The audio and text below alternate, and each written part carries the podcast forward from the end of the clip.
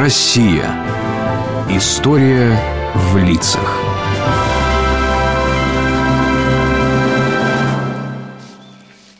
Раньше мы и не ходили этой дорогой, дедуль. Да, а я-то ходил, Леш. Давно еще, много лет назад. Еще даже мой дед жив был, а я немного постарше тебя тогда был, наверное. Здесь так тихо. Вон сосны высокие какие.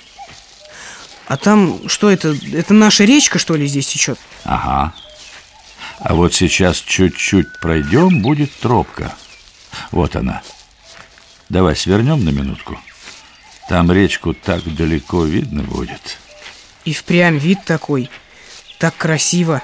Не вспоминаешь ничего? Мы на великах с Машей, кажется, с той стороны приезжали, к реке. И там сидели. На поляне вон той. Давно еще, много лет назад. Года три назад. А я вот всегда припоминаю. У нас на террасе висит репродукция небольшой картины Левитана. Я ее часто вспоминаю, когда здесь хожу. Я помню, что висит. Но вот что там изображено, не очень. Я, наверное, не разглядывал. А стоит разглядеть, Леш. Исаак Левитан – это очень особенный наш художник. Чем особенный? Ну, давай я попробую рассказать. Левитан родился в бедной еврейской семье на западной окраине Российской империи в Литве. Это были 60-е годы XIX века. Пытаясь дать детям хорошее образование, отец перевез семью в Москву. Там Исаак поступил в художественное училище, но денег было очень мало. Вскоре Левитан осиротел. Его мать и отец умерли от болезней. В училище о его бедности, так же как о его таланте, ходила молва.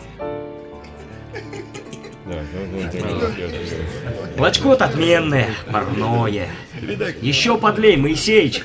Эти на здоровится, ребята. Слушай, Федь, почему не видно никогда тут этого парня, Левитана? Тут все пейзажисты и все наши, кто рисует в натурном классе. Они все здесь едят. Кто его знает? Я слышал, что он по ночам остается в классах и спит там. Ему негде. А еще я слыхал, что рисует он все-таки здорово. Совсем не такой стиль, а какой-то особенный. Ладно, слушай-ка, уже время, пора нам. А то припоздавших на этюды наш старик не жалует. Держи монету, Моисеич. Здравствуйте, Лазарь Моисеевич. А, Исаак, ты позже всех. Простите, простите. а, Вы меня простите, я вам должен с того числа 30 копеек. Я, я отдам обязательно. Не могли бы вы, Лазарь Моисеевич, теперь мне дать стакан молока и пеклеванник с колбасой? Что же, скажите, с тобой поделать таким худосочным юношей, у которого никогда не бывает денег? Ты душу вынешь из старого Лазаря Моисеевича. На, пей, пей, ешь. Ох, Спасибо, спасибо, я, я отдам. Несмотря на жестокую нужду, Левитан не оставлял кисти никогда. Дарование Левитана было особым. Через пейзаж, через цвет и оттенок, через русскую природу художник выражал человеческие отношения и чувства и мог делать это, не рисуя вовсе людей. Хорошая у нас прогулка сегодня. Смотрите, Исаак, кажется, мы вышли на старую дорогу. Какая далекая. Кажется, там идет кто-то. Это богомолка, верно? И такая синяя даль. И вон поклонный крест, такой старый, скосившийся, вид какой-то стариной. Давайте посмотрим поближе. Здесь так уютно и умилительно все, не правда ли? А ведь знаете, что это? Что, крест? Да нет. Это ведь дорога, это, это Владимирка. Та самая, по которой в кандалах прошло в Сибирь столько несчастного люда.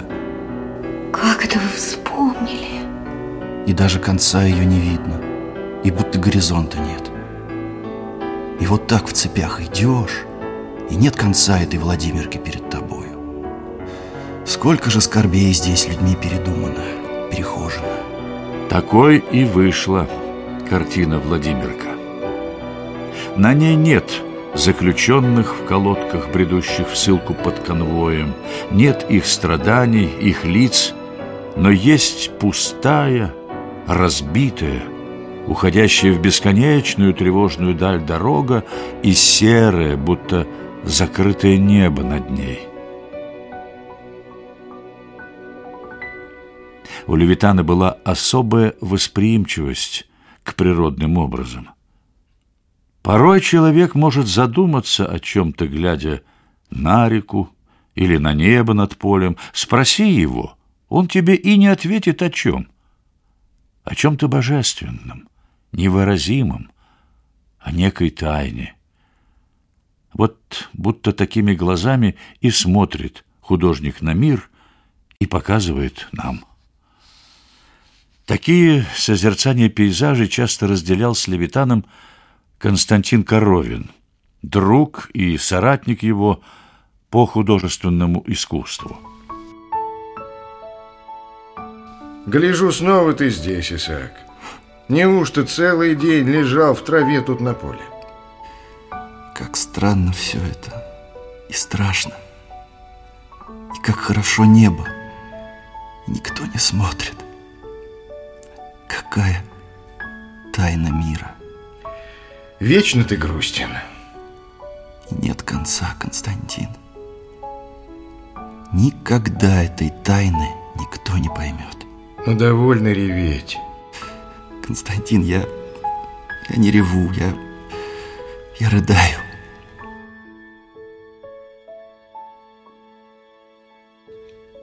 Такой созерцательной, таинственной картиной, в котором небо, человек и природа будто говорят друг с другом, и стало полотно над вечным покоем.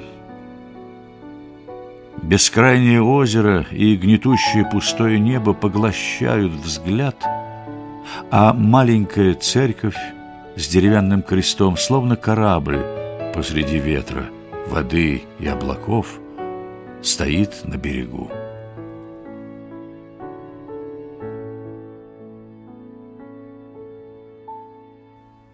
Картины Левитана становились известны. Некоторые из них покупал Павел Третьяков для своей галереи. А вот, кажется, и картины Исаака Левитана в галерее. Вы слышали о них, любезный? Давайте взглянем. Ну да, ну да. Ну, роща, пруд, омут. Это замечательно, конечно, но что вот дальше? Что же нужно дальше, дорогой мой? Думается, что нужен человек. Дас, человек. Его характер, его душа, жизнь, стремление. Вот что я считаю нужно. Хоть и нет тут людей, да разве не видите вы, что все эти пейзажи – это и есть человек, и есть душа? Дедушка, ну разве кому-то эти пейзажи могут не понравиться? Люди, конечно, по-разному видят их, Алеша. Кто-то видит красоту природы, а кто-то не может понять. А почему так? Нужно самому хоть каплю мочь увидеть все это. Листву, как ветви от ветра колышутся, как двигается воздух. Левитан сам как-то сказал, что его картины более всего охотно ценят художники. Да только никогда их не покупают. Все же его талант был отмечен любовью общества. К сорока годам Левитан стал весьма известным художником. Преподавал в художественном училище, где когда-то учился сам и где ему не дали даже полноценного диплома в то время. Картины Левитана много выставлялись, но здоровье весьма подводило художника. Левитан часто виделся со своим близким другом писателем Антоном Чеховым, который был также практикующим врачом. Здравствуй, Антоний Павлович. Рад, что навестил. Заходи. И я рад. Над чем работаешь теперь? Посмотри вот. Ну, это только начало, правда. Сяду, посмотрю подольше. Милый Исаак, ты считаешь это только началом? Я думаю, она уже готова к отправке на выставку. Здесь столько воздуха, столько света. Облака, озеро, все так дышит. Нет. Здесь есть еще над чем поработать. Я хотел назвать ее Русь. Понимаешь. Чтобы сказать, как я родину вижу, сказать напоследок. Но это слишком ответственное слово для меня. Отчего же? Именно так это озеро ты и мог бы назвать. Неужели придется тебя убеждать, что художник ты неплохой? Нет, здесь много еще не сделанного. Может быть, другую вещь. Хотя, как знать, успею ли. Ты мог бы... Ты не послушаешь мне сердце. Что-то боли стали. Конечно, конечно. М Так. Хм. Да. Ну, что тебе сказать? Сердце, конечно, износилось. Ты поберегись. Вот, сегодня еще могу кисти держать, а иногда прямо падают из рук. Нет сил. Давай-ка окно тебе откроем. Смотри-ка, сирень в этом году второй раз зацвела.